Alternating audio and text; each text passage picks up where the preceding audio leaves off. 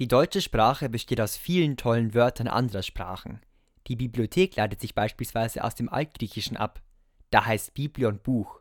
Auch moderne Sprachen wie Englisch oder Französisch haben das Deutsche bereichert.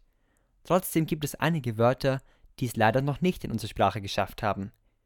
In Skandinavien müssen die Menschen kreativ sein, um die kalten und dunklen Wintermonate zu überstehen.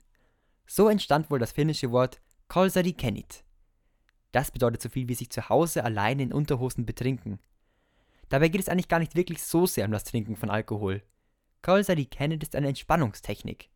Das Ziel ist eine einfache und entspannte Freizeitgestaltung. Denn für dieses Vorhaben braucht es nur einen Kühlschrank und ein Sofa. Man kommt von einem stressigen Arbeitstag nach Hause, man lässt die Hüllen fallen und knallt sich mit einem Bier auf die Couch. Sicherlich nicht die gesündeste Art, den Feierabend zu verbringen. Für die kommenden Wintertage oder dieses Wochenende aber mal ein interessanter Gedanke. Limo zählt übrigens auch.